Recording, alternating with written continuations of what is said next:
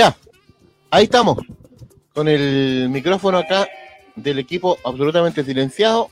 Estamos con eh, nuestro equipo Comrex ahí al aire a través del Twitter Café de Radio Valparaíso en esta jornada de lunes 5 de octubre.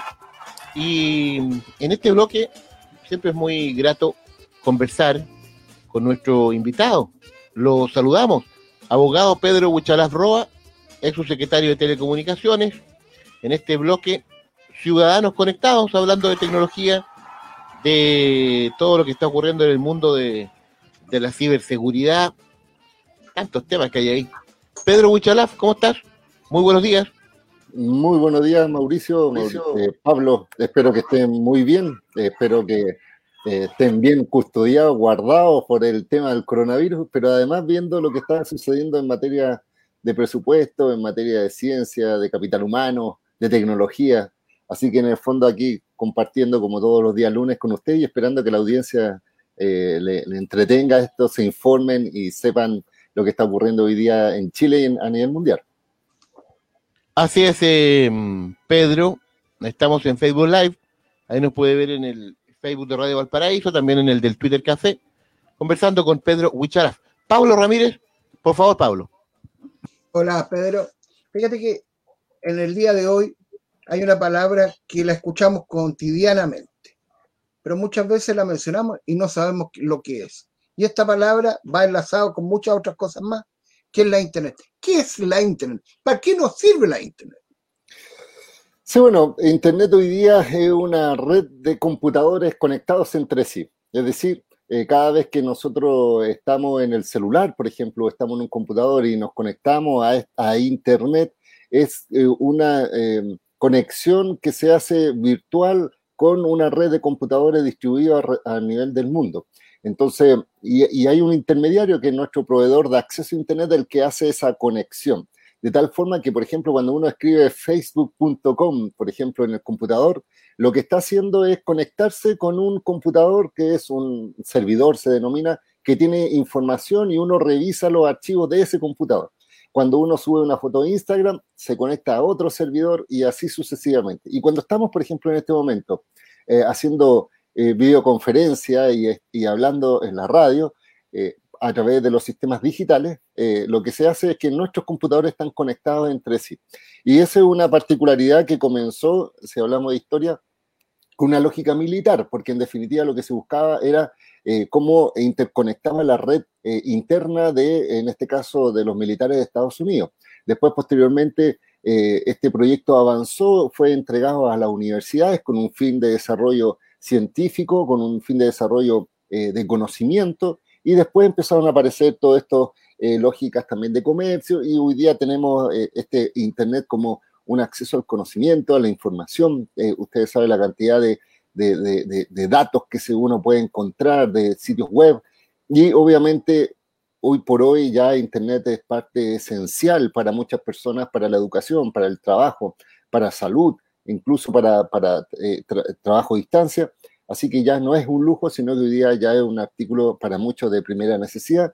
Y es por eso que es tan importante destacar, porque hoy día la transformación digital demuestra que mientras accede a Internet los países, eh, aumentan los PIB de crecimiento y esto significa un beneficio país, un beneficio personal y obviamente el acceso al conocimiento. Eso podríamos... correcto. Lo podríamos como resumir como qué es lo que es Internet. Sí, sí un, eh, un, tema bien, bien amplio, pero que es bueno siempre mm, eh, recordarlo eh, con el fin de tener también bases para nuestra cultura en general. Tú comenzaste hablando, Pedro, en este mm, Twitter Café de hoy, del presupuesto. Hay un recorte allí importante que sería bueno que tú trataras de profundizar en ese tema, en, eh, en, ese, en esta situación presupuestaria que se está debatiendo, em, justamente eh, comenzará a debatirse muy pronto, eh, Pedro. Sí, bueno, en primer lugar, ¿por qué mencionamos el presupuesto? Porque tal como lo sabrán los auditores, año a año el presidente de la República hace una, propuesta de presupuesto de la nación donde se determinan los gastos, donde se van a, establecer más recursos para privilegiar ciertos sectores y, siempre existen los denominados recortes, es decir, si aumenta por un lado, tiene que recortar por el otro. Entonces, eh, la, verificación que uno hace es qué es lo que recorta y por qué. Y, dentro de las noticias que mostró el presidente, hay una cosa muy preocupante porque en el Ministerio de Ciencias y Tecnología, en este caso este ministerio tiene recién un año, eh, dicen que en el caso de los programas relacionados con el Fondo de la Innovación, de la Ciencia y Tecnología propiamente tal, se van a rebajar algo alrededor de 16.600 millones de pesos que es una cantidad eh, bastante considerable, sobre todo por los aportes que esto realiza para la ciencia y la innovación dentro, dentro de Chile. Pero no tan solo con eso, también se, anunció la suspensión de las becas Chile. Las becas Chile, para la, gente que, para que lo sepa, es una, eh, un monto de dinero que pone el, Estado a disposición para privilegiar, eh, para becar en este caso, a estudiantes, ya sea de, de posgrado, estamos hablando de magíster o doctorado, que van y hacen su eh, tesis o hacen su estudio de posgrado en el extranjero principalmente y después eh, ellos tienen que como compromiso volver al país y cumplir una cantidad de tiempo estando aquí en el país para dar ese valor agregado conocimiento acá dentro del país. Y hay que pensar que aquí eh, se bajó estas becas de, becas Chile, o sea, no, no, es que se haya bajado, no va a haber llamado convocatoria de becas Chile el próximo año, según lo que dice el Ministerio tanto de Hacienda como el de Ciencia. Y eso es muy complejo porque lo que nosotros estamos hablando, estamos hablando de tecnología, estamos hablando de futuro, estamos hablando de formación de capital humano y destinar, por ejemplo, más recursos en obras públicas, por ejemplo, para construir cosas que tienen una vida útil específica, pero si tú eh, formas personas y las personas generan riqueza, yo creo que es mucho más importante orientarlo y más hoy por hoy a temas de ciencia y tecnología. Eh, y es por eso que hay mucha eh, presión, en este caso por algunos parlamentarios, para revertir esta situación. Tenemos grandes cantidades de gente que ha sido beneficiada con esta beca, que está destacada internacionalmente eh, por sus conocimientos, porque aquí lo que estamos buscando es que es potenciar sobre todo a aquellos estudiantes que no tienen los recursos para poder ir al extranjero y, estamos, estamos, hablando de magíster y posgrado, así que yo siento que es preocupante. Eh, hago un llamado desde acá también al gobierno a reflexionar y a, darle valor a un ministerio que fue creado recientemente eh, con esta lógica de potenciar la ciencia y la tecnología más en un ambiente como este con el COVID-19 y con todas las otras urgencias científicas. Así que yo creo que es una mala decisión. Yo creo que existen otras formas de recortar otro tipo de presupuesto y no atacar al capital humano, que es base esencial del conocimiento de un país. Pedro Huichalaf Roa, en el eh, Twitter Café de Radio Valparaíso, hablando de tecnología. Eh, Pablo Ramírez, por favor. Adelante, Pablo. Siguiendo con el tema de la tecnología, estamos viendo como en Francia, y ya empezaron el tema de utilizar la 5G o llamar a licitaciones. ¿Qué está pasando en Chile? ¿Sigue este cable fibra óptica conexión con el Asia o llega hasta algunos sectores y la inversión que se va a hacer en 5G? Porque no es una cosa, vamos a cambiarlo, sino que qué es lo que pasa con la 5G en Chile.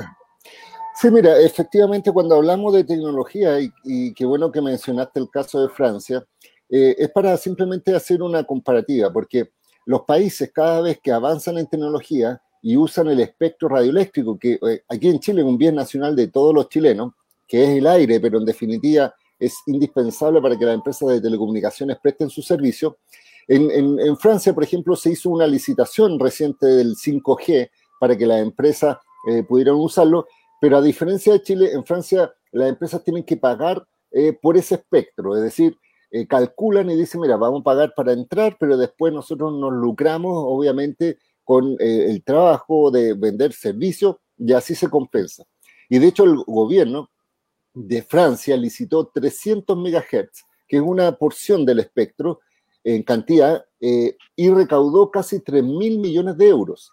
O sea, imagínate la cantidad de dinero que recauda por ese pedazo. Pero en lo que nosotros mencionamos, que aquí en Chile el gobierno también está llamando a licitación, es decir, está en el mismo proceso que Francia, que poner a disposición del mercado este espectro, pero a diferencia de Francia, donde se licitó 300 MHz, aquí se quiere entregar 1800 MHz, es decir, casi cinco veces o seis veces más proporción que lo de Francia.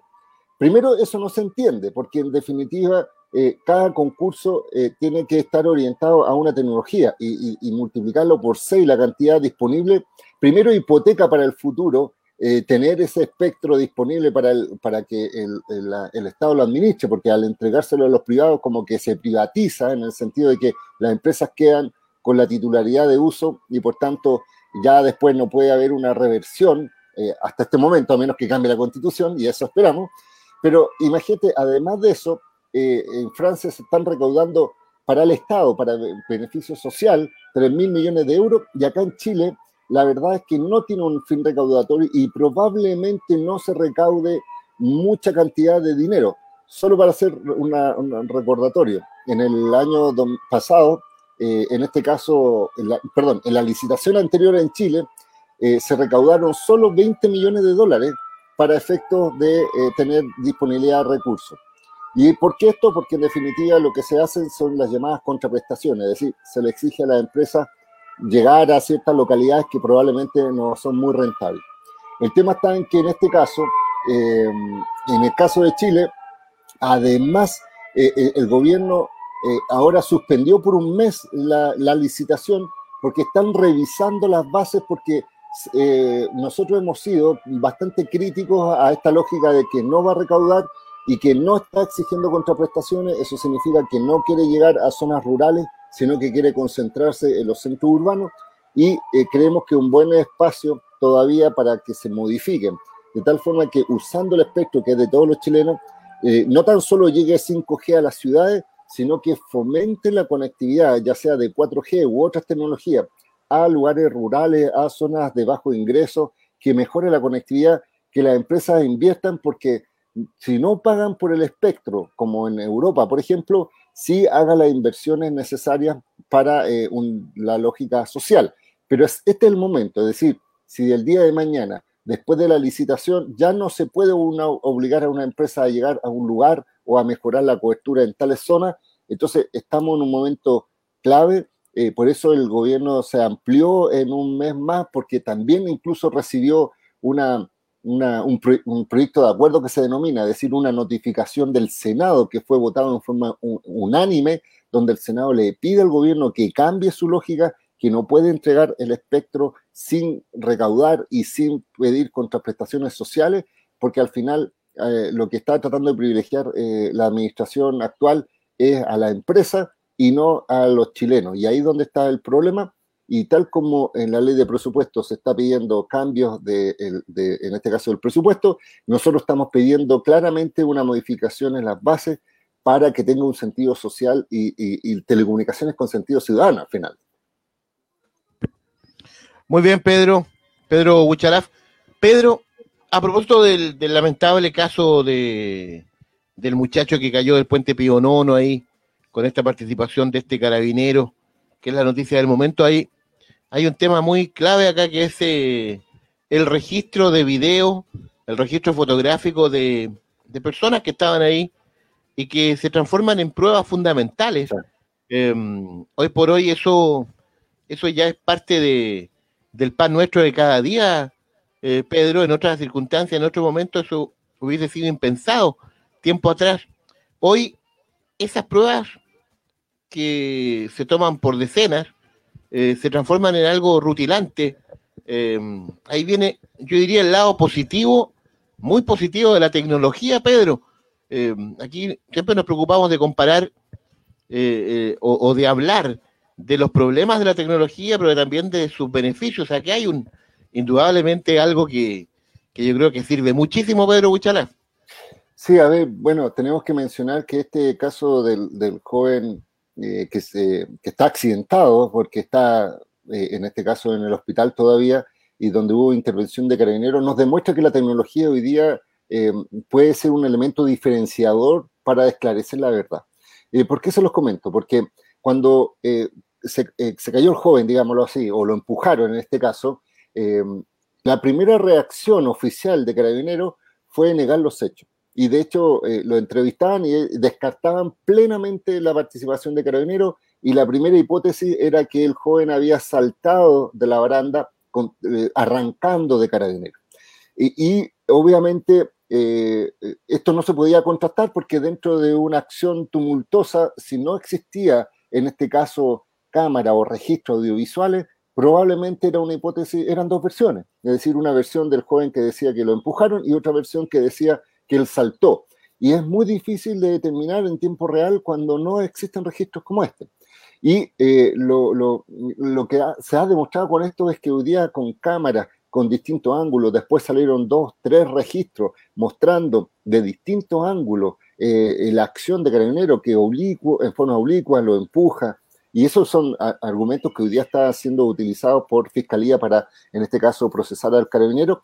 Pero lo que hay detrás también, y yo ojo con esto, es que también eh, la, la, fiscal hoy día está mencionando de que hay una coordinación dentro de Carabineros. Trataron de ocultar esto porque en definitiva también, mientras sucedía este evento, desde dos comisarías distintos, llamaron al fiscal mencionando que habían detenido al joven, de que estaba metido en este tema de, de, manifestaciones, de tal forma de que esto se encuadre dentro de un procedimiento de detención cuando en definitiva era simplemente un joven que iba corriendo y, y lo, lo, lo, invistió.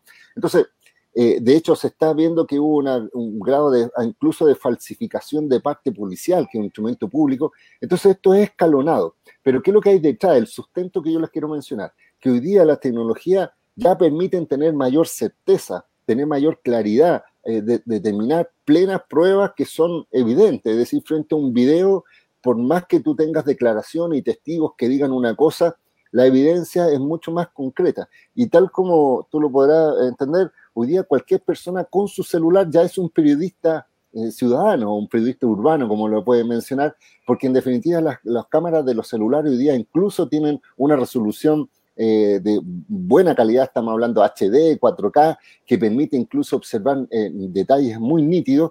Así que yo creo que estas cosas nos están cambiando la vida. Eh, tanto a carabineros que saben que tienen, están absolutamente observados, pero también porque eh, estos registros permiten evidenciar, y son registros que no son oficiales, porque de hecho se les pidió también el registro oficial y solo eh, se pudo ver una imagen de una cámara de un carabinero, pero después del operativo.